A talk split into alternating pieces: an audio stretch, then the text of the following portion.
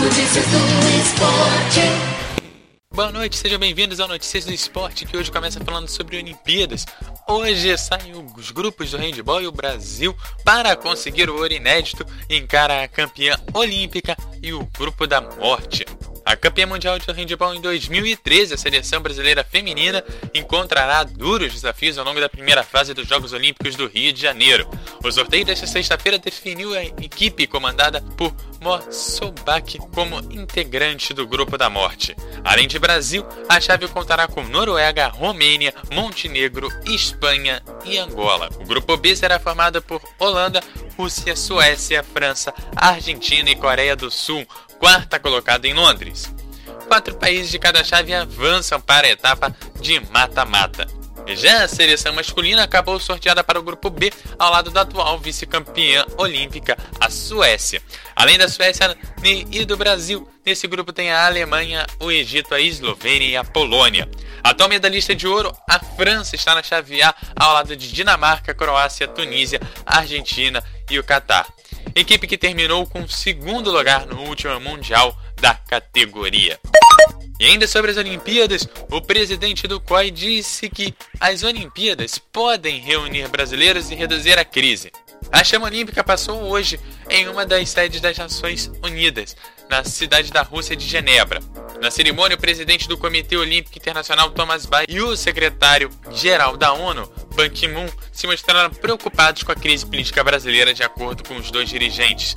Os Jogos Olímpicos do Rio de Janeiro são uma boa oportunidade para os brasileiros superarem suas diferenças. Segundo o Thomas Bach, o Brasil está passando por uma situação difícil.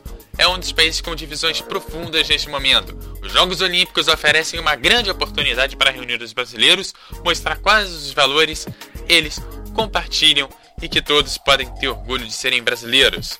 Trazer a chama olímpica para o Brasil passando pela ONU é um sinal de que estamos enviando para todos os brasileiros. É um sinal de confiança ao povo brasileiro e é um sinal de solidariedade. O secretário-geral da ONU espera que a situação da presidente Dilma Rousseff seja definida respeitando a Constituição e espera que o revezamento da tocha olímpica dê um novo ânimo para o país das Olimpíadas para o Novo Basquete Brasil, a NBB. A fase de quartas de final chegou a seu fim e a grande final da NBB está cada vez mais próxima.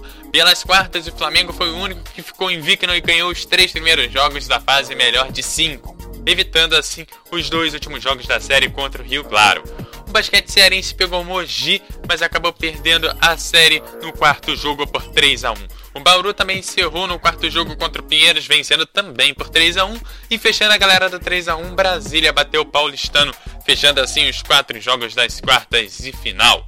As semifinais já começam amanhã com o primeiro jogo da série melhor de 5 entre Flamengo e Mogi às 2 horas e 10 minutos e a outra semifinal entre Brasília e Bauru tem seu primeiro jogo marcado para o dia 3, terça-feira, às 9 e 10 da noite. E claro, o Notícias do Esporte volta na semana que vem aqui no Debate MF. Até lá!